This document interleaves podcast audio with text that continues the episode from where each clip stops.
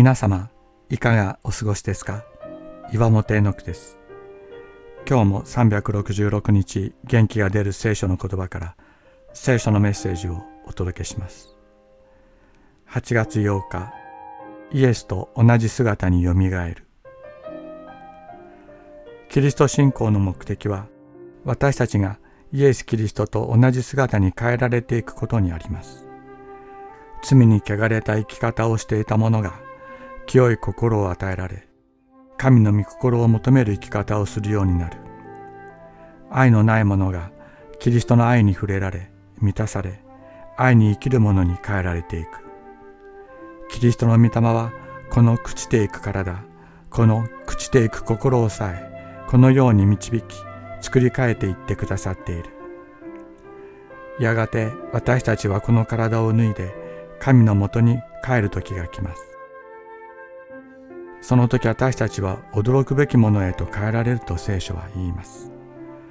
この世に朽ちるものとして生まれたものが天井では朽ちないものへとよみがえらされ、癒しいものとして生まれたものが栄光あるものへとよみがえらされ、弱いものとして生まれたものが強いものとしてよみがえらされ、この血と肉の体が御霊に属するものへとよみがえらされるのだと。その時私たちは復活の主イエスのお姿を完全に映すものとされるのです。私たちに与えられ、うちに住んでくださっている精霊が私たちをこのように完成へと導いてくださる。昨日、私の教会の大切な友が天に召されました。病床で苦しい中、私が送る元気の出る聖書の言葉を読み、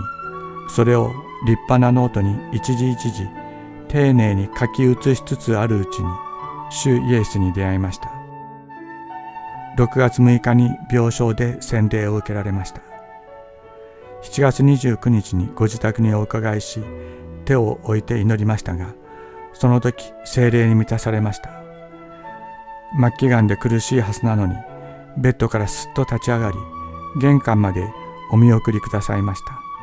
そしてお体のあちらこちらに触れ言われましたここにもここにもここにもイエス様がいらっしゃいますとこの友も私もキリストにあるご家族も